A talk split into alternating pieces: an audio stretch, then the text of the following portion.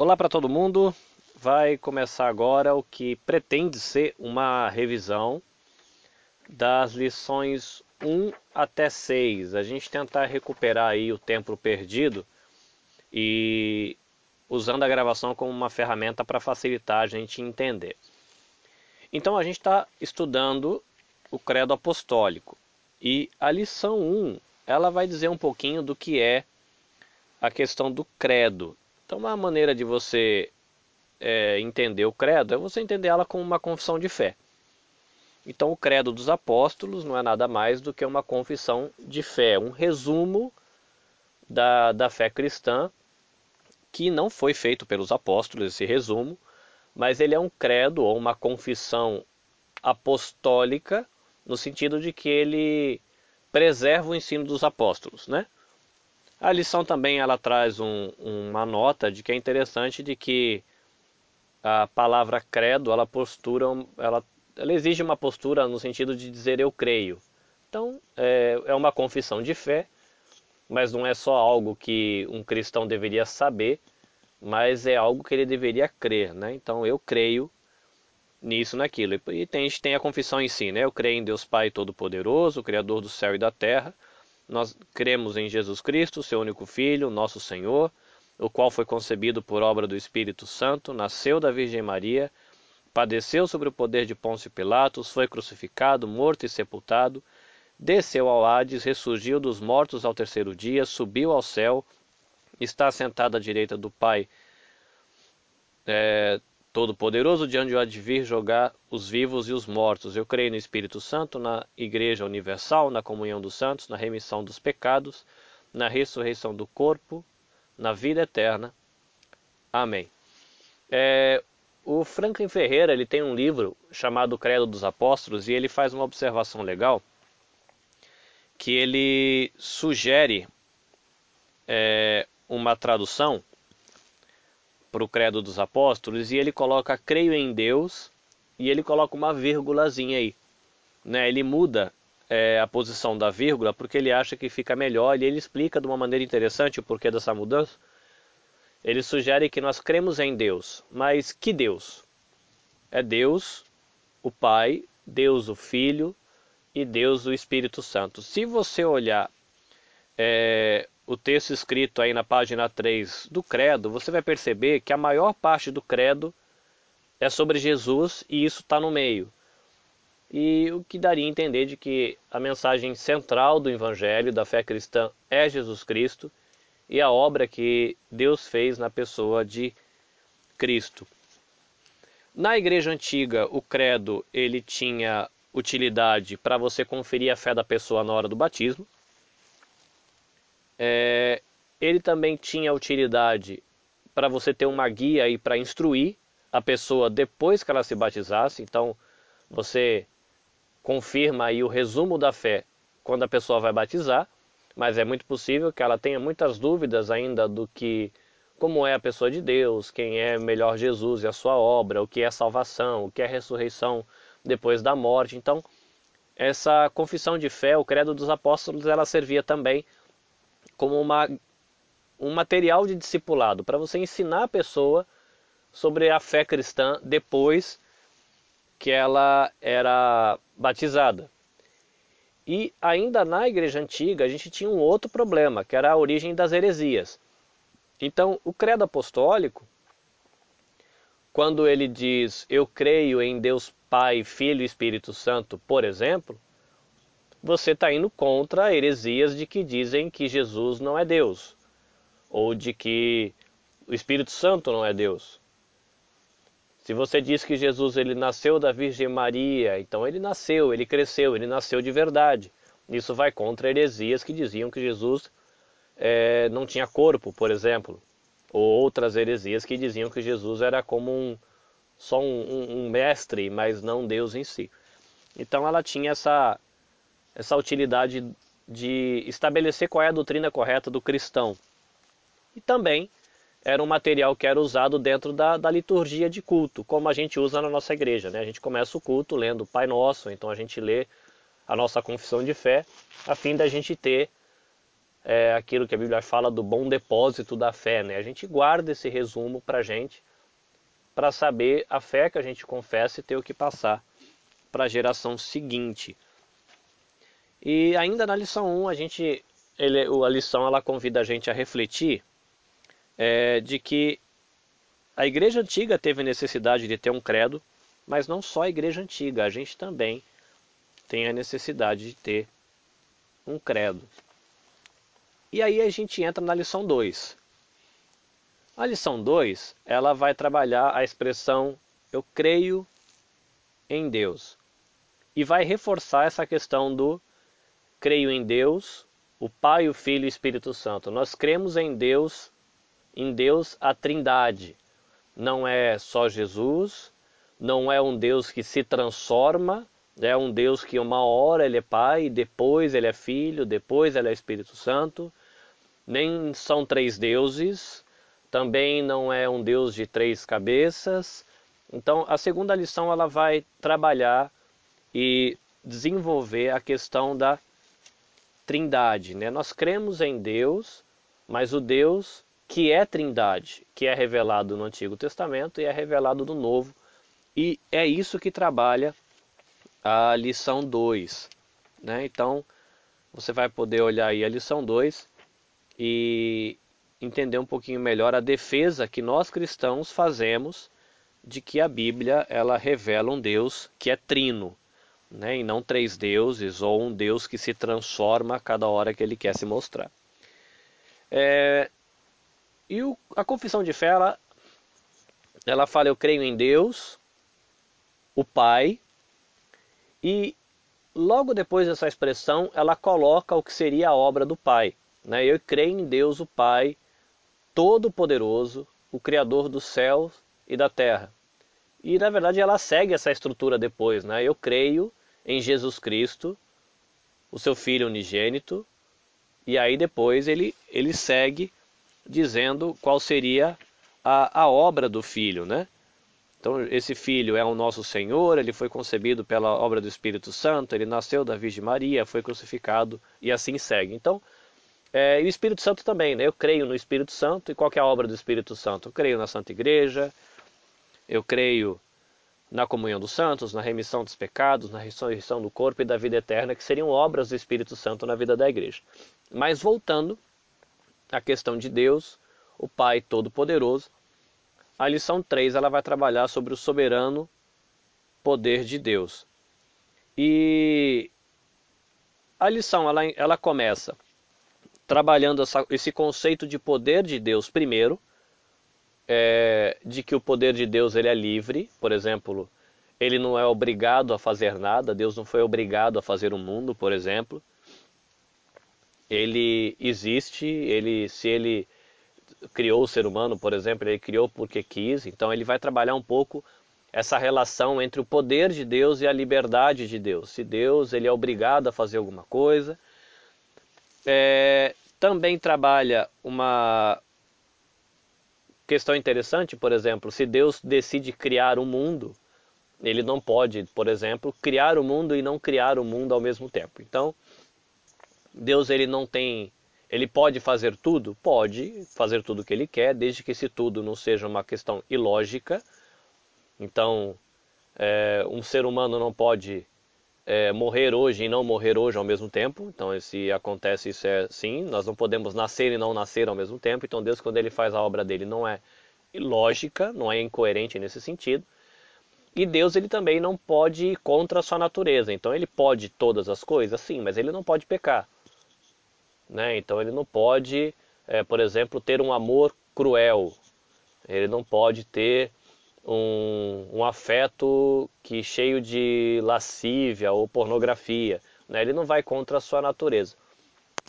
Um detalhe legal que o livro, se não me engano, é o livro do Franklin, ou eu não sei se é um outro que é o do que eu li recentemente que chama Somos Todos Teólogos do Sproul, que ele cita que como Deus ele é, Deus ele não é um Deus que tem amor, Deus não é um Deus que tem poder, Deus não é um Deus que tem misericórdia, Deus é misericórdia, Ele é amor, Ele é poder. Então, é, quando Deus faz alguma coisa, né, então aqui a gente trabalhando ainda na lição 3 a ideia do poder de Deus, por exemplo, se Deus ele cria, ele cria de maneira amorosa, porque ele é poderoso, mas também é amoroso. Ele cria de maneira misericordiosa, ele exerce o seu poder de maneira santa. É, hum, que mais que a gente pode pensar aí? É, ele exerce, não sei, o seu poder de maneira sábia, mas ao mesmo tempo, se você pegar a sabedoria de Deus, porque Deus é sábio, é uma sabedoria misericordiosa, é uma sabedoria poderosa, é uma sabedoria amorosa, é uma sabedoria justa. A justiça é misericordiosa, a justiça é amorosa. E esse livro, que eu não lembro se é o do Franklin ou se é do Sproul, ele trabalha essa realidade de como Deus ele exerce né, cada característica do seu ser, seja o amor, a misericórdia, o poder, a soberania e outras coisas, é, em coerência com aquilo que ele é. Né? Isso reforça também a ideia de que Deus ele não vai, ele pode fazer tudo, mas ele não vai fazer nada que vai contra a sua própria natureza. Né? Ele não vai pecar, por exemplo. A lição ela segue dizendo as maneiras que Deus manifesta o seu poder, ou como a gente pode perceber a manifestação do poder de Deus, e ele coloca aí que Deus ele manifesta o seu poder na criação, ele manifesta o seu poder no controle que ele tem de Satanás e seus anjos, por exemplo. É importante a gente saber isso, porque é, se a gente cria aquela ideia de que Deus está no céu e reinando e o diabo está reinando no inferno, então é como se fosse dois poderes iguais. E a Bíblia não diz isso. Diz que Deus é Deus reinando no céu e o resto é tudo criado. Né? Então a, a própria criação, o universo em si, a natureza, mas também o diabo e os seus demônios estão sujeitos ao reinado de Deus, eles não são oponentes de Deus no sentido de ser um inimigo à mesma altura, não é o caso. É, Deus também ele manifesta o seu poder na vida de Jesus Cristo. Ele manifesta o seu poder, por exemplo, na vida dos crentes. E aí o estudo vai dizendo né, em que aspectos esse poder é manifestado na vida dos crentes. E também Deus ele manifesta o seu poder de maneira escatológica, de maneira no que tem a ver com as coisas que vão acontecer no final. Então a Bíblia está cheio de indícios do que vai acontecer no final, quando Deus vai restaurar o mundo, quando Jesus vier, quando vier o juízo final, quando houver a restauração, a ressurreição dos corpos. Então todas essas coisas são manifestações do poder de Deus, mas olhando para o futuro, para o fim das coisas, para o que a gente chama na Bíblia de na Bíblia não, né? na verdade de é, um estudo de teologia de escatologia. E aí a gente entra na lição 4, porque a confissão de fé, ela diz que Deus é o Pai Todo-Poderoso, que criou os céus e a terra, e logo em seguida ele diz: Eu creio em Jesus Cristo, o seu único Filho, que é o nosso Senhor, e que foi concebido por obra do Espírito Santo e nasceu da Virgem Maria. E aí a, a apostilinha ela quebra é, esse raciocínio em duas lições. Porque quando a gente diz que Jesus ele nasceu da Virgem Maria, é, uma das preocupações do credo é mostrar que a pessoa de Deus em Jesus Cristo é realmente humano, ele é o nosso Messias, ele é aquele que veio substituir a gente. Ele não é um fantasminha, não é alguém que teve um corpo de mentira, mas é alguém que foi gerado pelo Espírito Santo no ventre de uma mulher e nasceu de verdade, mamou de verdade, cresceu de verdade, como um ser humano completo. Mas como a gente tem a riqueza da cultura católica romana no nosso país, a apostilinha ela achou por bem dividir a lição em duas. Então, na lição 4, ele vai trabalhar a questão do nasceu da Virgem Maria, mas olhando Maria especificamente, e não o bebê, né? olhando Maria. E ele vai trabalhar a questão do que seria uma teologia cristã protestante a respeito de Maria. E ele traz né, um pouco é, da teologia católica que foi construída ao redor de Maria, por exemplo, dizendo sobre a Imaculada Conceição de Maria, a virgindade perpétua de Maria, a corredenção de Maria e a assunção corporal de Maria. O que quer dizer isso? Imaculada Conceição. É, Jesus não tem pecado. E nós sabemos que, pelo que a gente lê da Bíblia, que o homem ele passa. A ideia seria essa, né, de que quando eles refletiam sobre isso no passado, por exemplo, de que é, você herda a, o seu pecado original, a sua peca, pecaminosidade, é uma palavrinha difícil, é, dos seus pais. Então, qual que foi o raciocínio dos teólogos católicos romanos do passado, quando eles estavam construindo a teologia a respeito de Maria? Se Jesus é santo e ele não cometeu pecado, então, por um lado, ele foi gerado por Deus, o que faz dele alguém puro. Então, para que ele não tenha recebido pecado, Maria devia ter sem, foi sem pecado, porque aí você soma Maria sem pecado com Deus sem pecado e tem um filho sem pecado. Esse foi o raciocínio que eles tiveram. E essa doutrina, quando ela é defendida e explicada, é chamada de Imaculada Conceição. Imaculada quer dizer sem pecado, sem mácula, e Conceição quer dizer de nascimento. Maria, pela teologia católica romana, ela teria nascido sem pecado, e por isso ela foi escolhida por Deus, e por isso ela é, pôde trazer um filho sem pecado ao mundo. É, Virgindade Perpétua de Maria, que traz a ideia de que Maria ela engravidou virgem, ela concebeu virgem, coisas que nós protestantes também é, concordamos, porque a Bíblia diz no Evangelho, nos Evangelhos de que José ele não conheceu e conhecer tem a ver com relacionamento íntimo, né, Maria até que Jesus tivesse nascido, mas também registra na Bíblia que Jesus teve irmãos. Se ele teve irmãos, logo José teve que ter feito sexo com Maria e ela ter engravidado normalmente e ter tido outros filhos e filhas. É, a teologia católica romana ela contesta isso, diz que não, Maria ela sempre foi virgem e morreu virgem. E que quando a Bíblia fala de irmãos, na verdade não eram irmãos, poderiam ser primos ou outras pessoas próximas a Maria, que Jesus chamava de irmão por qualquer outra coisa. Mas não é a defesa que eles fazem, né? Mas essa é a ideia, essa é a doutrina da virgindade perpétua de Maria defendida pela Igreja Católica Romana. Corredenção quer dizer reinar junto. É, tem a ver um pouco que a Maria, Jesus ele reina como Senhor e Maria ela é corredentora. Então a redenção, a questão de reinar e de ser salvadora, Maria seria uma cor salvadora. Então Jesus é o Salvador e Maria é co-salvadora. Né? Até tem, se não me engano, tem uma frase na história da igreja que diz que se você quiser ser atendido pelo filho, fala com a mãe. Era um argumento que, se não me engano, alguns dos teólogos católicos do passado usaram. Né? Então, se você quiser é, alguma coisa com o filho, você tem que falar com a mãe, porque a mãe vai argumentar com o filho e você vai conseguir o que você precisa. Então, tem aí um pouquinho uma reflexão sobre essa questão de Maria como corredentora, né, que ela é uma sócia na obra de salvação, explicando aí na apostilinha. Também tem a questão da assunção corporal de Maria, de que é uma doutrina que diz é, que Maria, depois da morte, ela teria sido levada ao céu corporalmente. Né? Não tem isso em texto nenhum da Bíblia, mas é uma doutrina aí que, segundo a apostilinha, ela foi assinada oficialmente em 1950 pelo Papa Pio XII.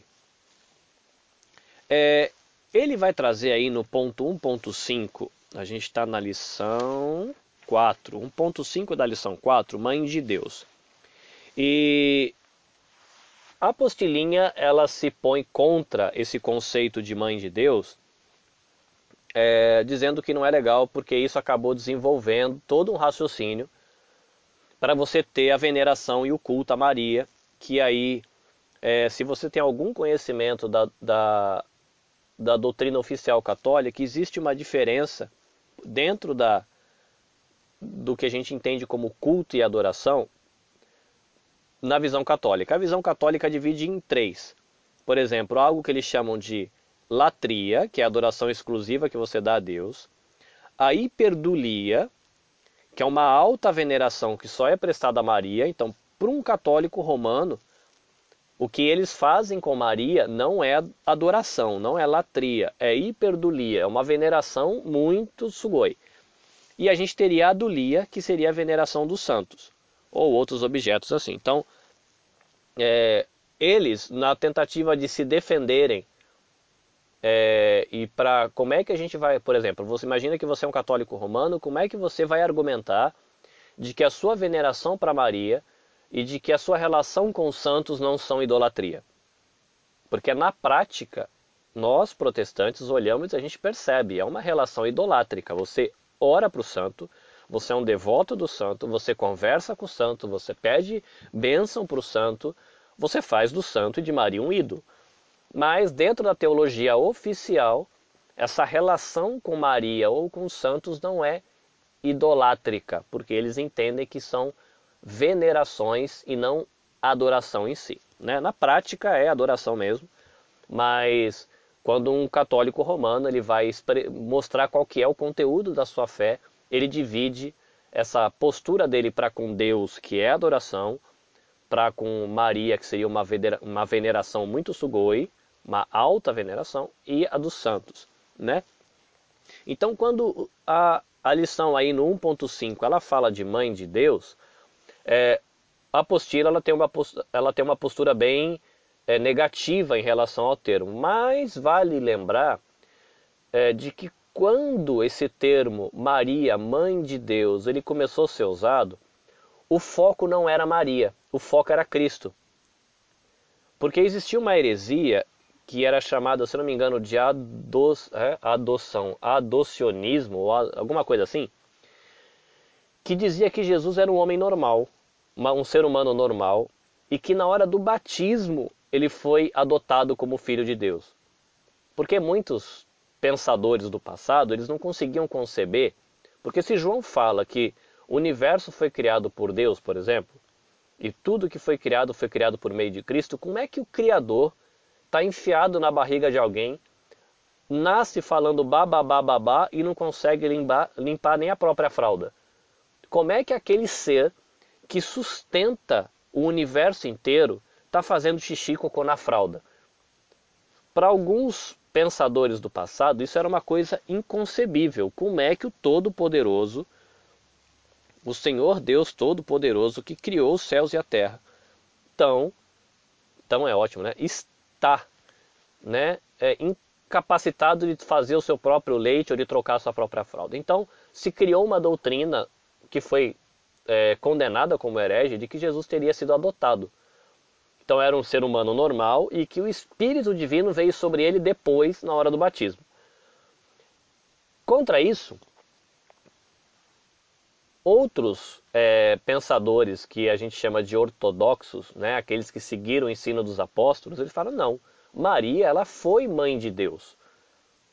O Deus Criador que sustenta o céu e da terra, na pessoa do seu filho, estava lá na barriga de Maria e foi ele que mamou no seio de Maria e foi o bumbumzinho desse Criador que Maria limpou.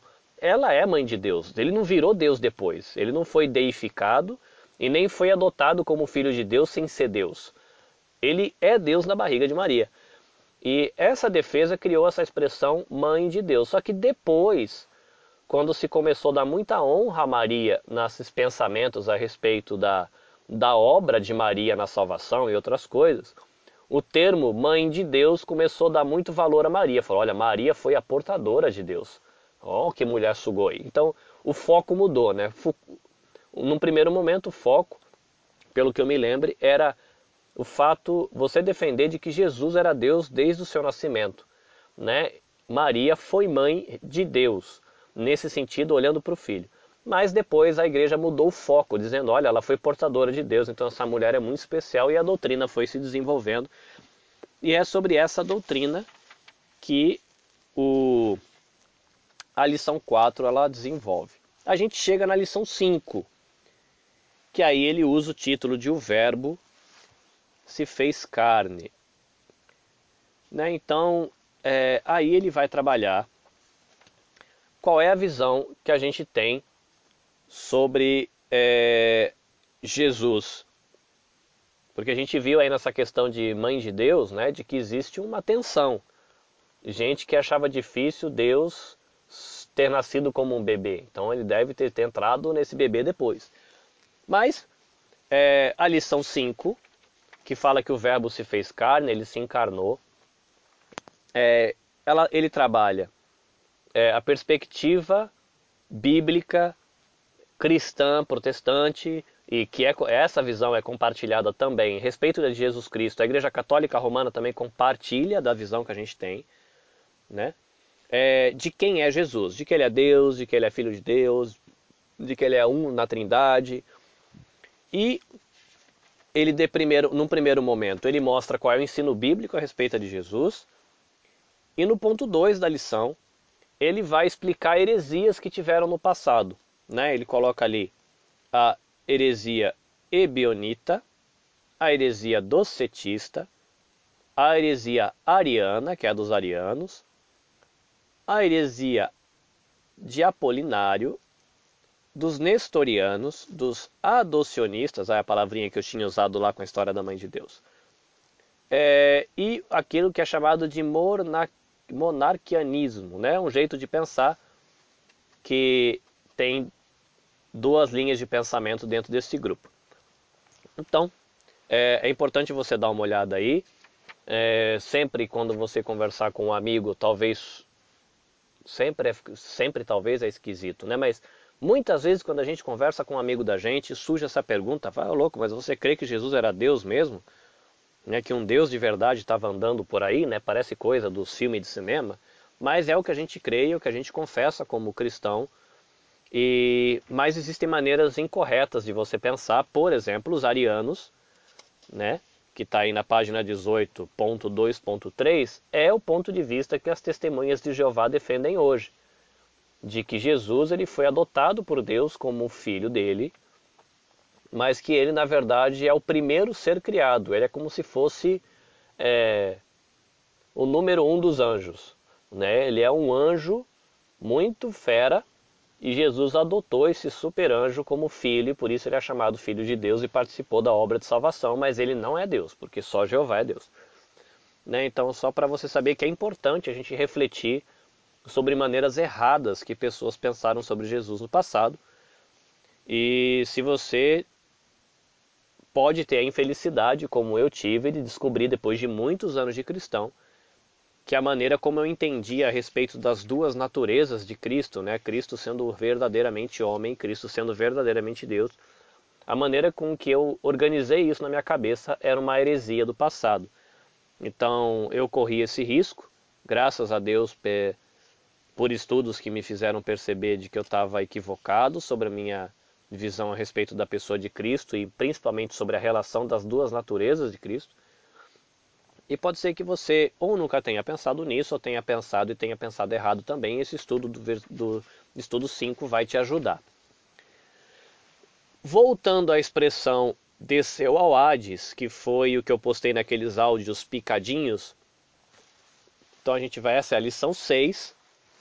Continuando aqui o que o credo fala sobre a obra de Cristo. Então ele nasceu de verdade como um ser humano e como um ser humano de verdade, sendo substituto pela gente, morrendo no nosso lugar, ele morre. Mas é, vale lembrar de que tinha as heresias, de que diziam que Jesus é, não tinha nascido de verdade, era só um fantasma. Tinha corpo, mas não era um corpo de verdade igual ao nosso. É, outros defendiam que Jesus ele não tinha morrido, porque como é que pode, né? Jesus, Deus ter morrido. Então é, a expressão desceu ao Hades, ela está ligada com Jesus é, morreu, vamos ver como é que está na sequência aqui da, da confissão. É, então, depois de que fala que ele nasceu da Virgem Maria, a confissão ela diz: ele padeceu sobre o poder de Pôncio Pilatos, ele foi crucificado, ou seja, Jesus ele estava aqui no momento da história, que era quando Pôncio Pilatos tinha autoridade. Ele foi crucificado, ele foi morto, e ele foi sepultado. Desceu ao Hades, ela meio que repete a ideia de morto e sepultado. Né? Ele, porque, se eu não me engano, teve gente que sugeriu de que Jesus ele tinha se fingido de morto, mas na verdade ele não tinha morrido. Porque ele não podia ter morrido, porque ele era Deus. É, então, quando ele fala, não, ele foi morto e sepultado, ele morreu mesmo. E ele desceu ao Hades, Hades, a mansão dos mortos, lugar onde os mortos ficam. Qual que é a ideia? Ó, ele morreu e morreu mesmo, morreu de verdade, assim, igual todo mundo morre, né? É, mas fala que depois ele ressuscitou dos mortos ao terceiro dia na sequência, que é o que a gente vai estudar depois, né? Ele vai falar sobre a ressurreição de Jesus e mais especificamente sobre a ascensão de Jesus no capítulo 7, na, na lição 7. Mas o ponto do Hades é que é importante para a gente entender é de que reforça a ideia de que Jesus ele morreu de verdade. E como no, a própria uh, o texto da confissão de fé que está aí na página 3, no credo, ele fala, né? Ele foi crucificado, ele foi morto, ele foi sepultado e desceu ao Hades. E surgiu a doutrina por causa de uma tradução que foi feita muito tempo depois, traduzindo essa palavra Hades por inferno, se não me engano, que foi traduzido por inferno, que Jesus ele, ele teria sido morto, aí ele foi sepultado, e enquanto ele estava morto, sepultado, ele foi até o inferno. E aí tem toda uma doutrina dizendo que ele foi fazer lá no inferno. E parte dessa doutrina, ela é baseada ou quase que praticamente baseada no texto de 1 Pedro, capítulo 3, versículo 18 a 20. E é por isso que a apostila, quando ela vai trabalhar sobre esse, essa parte da confissão que diz desceu ao Hades, ela não se preocupa muito em explicar o desceu ao Hades, mas ela se ocupa bastante em trabalhar o texto de 1 Pedro 3, 18 a 20, porque é esse texto que se usa para defender de que Jesus foi até o inferno. Então, o texto, a lição, ela vai tomar bastante tempo, é, dizendo qual seria uma maneira é, adequada de você fazer a interpretação desse texto de 1 Pedro 18 a 20 e defender qual seria o significado de cada palavrinha daquele versículo, cada expressão, para a gente perceber que não é coerente com o ensino bíblico é, dizer que Jesus ele foi, enquanto ele estava nos três dias que ele estava morto, que ele tinha ido ao inferno fazer sabe lá o que. Que aí a lição explica. E vale também saber que se você quiser gastar um pouco mais de tempo conhecendo é, o que outras interpretações bem problemáticas dizem a respeito do texto de 1 Pedro 3,18, você pode também fazer uma pesquisa e vai descobrir que tem gente que acredita que ele foi é, confirmar a condenação das pessoas do tempo de Noé. Outras pessoas dizem que ele foi, nesse período que ele estava morto, os três dias, ele foi pregar salvação para as pessoas do tempo de Noé. Tem outros que defendem de que Jesus, nesse tempo que supostamente ele estava no inferno, ele foi pregar a anjos que já estão presos no inferno. Então, é, cada uma dessas ideias parece ficar, deixar o texto de 1 Pedro mais fácil, mas traz um monte de problema em relação a outros textos da Bíblia, porque é uma regra de interpretação é de que a Bíblia ela não pode contradizer ela mesma. Então, se você está dizendo que Jesus passou três dias fazendo turismo no inferno enquanto ele estava morto, então você tem que pensar é, o que, que a gente faz com textos que diz que Jesus ele entregou a alma para Deus, de que ele falou para para o ladrão que morreu com ele de que ele estaria hoje mesmo com Jesus no paraíso. Então, a gente tem esses pontos para refletir e é sobre isso, sobre essa interpretação de 1 Pedro 3,18, que a lição 6 ela trabalha. E durante a semana, agora, na quarta-feira, se tudo der certo, eu vou postar para você o que não vai ser uma revisão, mas o que pretende ser uma introdução da lição 7, tá? É, obrigado a todo mundo que deu retorno aí. É, já percebemos que talvez a gravação em áudio vai facilitar entender o texto, dá uma, alguma, traz alguma curiosidade, alguma dica diferente que pode ajudar o pessoal aí nos seus estudos. É, então eu vou continuar, me esforçar para toda quarta-feira conseguir postar essas introduções de cada lição que a gente vai fazer.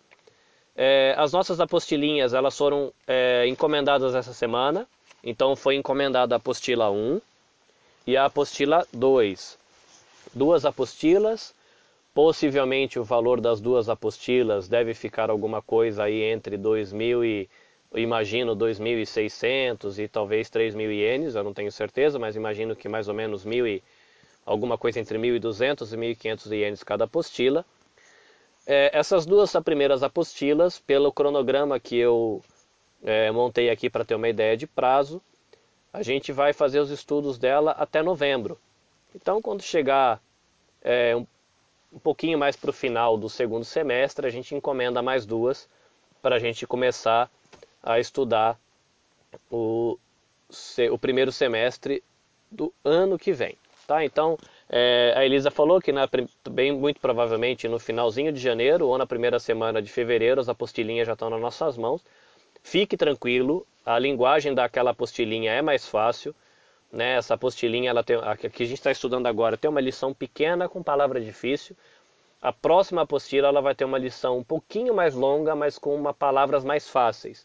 Então vai ser muito mais tranquilo, mas eu vou manter é, esse hábito e essa disciplina para facilitar o caminho para todo mundo de fazer pequenas introduções. Tá? Então ficou aí um pouquinho longo, a gente está chegando agora a 36 minutos, é, mas porque foi um panorama aí, uma revisão de seis lições. Então, a introdução da lição 7, pretendo que seja curtinha, para que seja bem tranquilo, agradável, dar algumas dicas.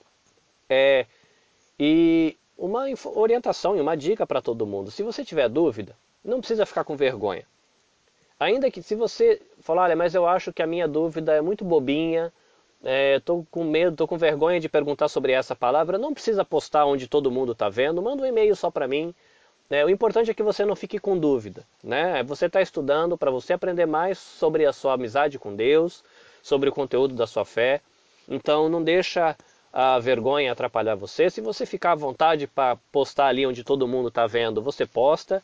Se você acha que não é legal, você fica com vergonha, manda uma mensagem para mim, não tem problema, pode ser em áudio, pode ser no Messenger mesmo, ou me procura no final do culto lá da igreja e a gente conversa. O importante é que você entenda e Deus abençoe você com o conteúdo que você está estudando e você fique melhor preparado para servir a igreja e servir é, os seus irmãos para a edificação do corpo e a gente crescer como igreja de maneira saudável. Gente, é bom demais estar com vocês. Eu estou não sei vocês, eu estou muito animado por caminhar com vocês, porque eu sei que eu vou aprender bastante.